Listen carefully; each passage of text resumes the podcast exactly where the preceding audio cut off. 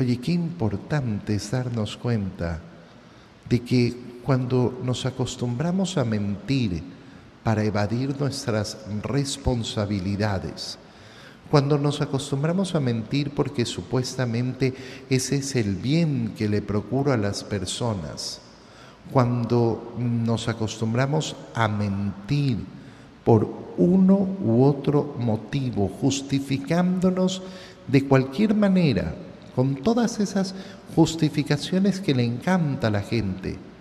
No, es que yo para no, no, tener que decir, eh, hacer daño, no, que para no sé cuánto las justificaciones.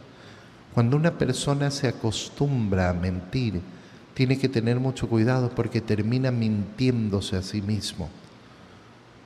Qué terrible es la mentira a uno mismo.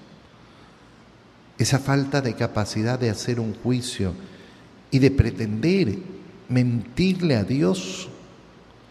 Yo en el confesionario es una frase que pronuncio continuamente. Mira, a mí me puedes contar lo que te dé la gana.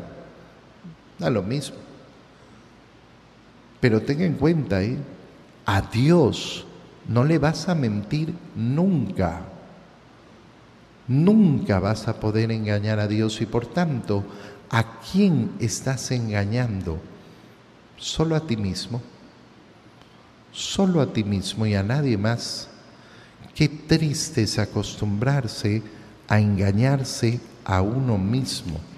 Qué pérdida de tiempo además en esta vida, engañarnos a nosotros mismos.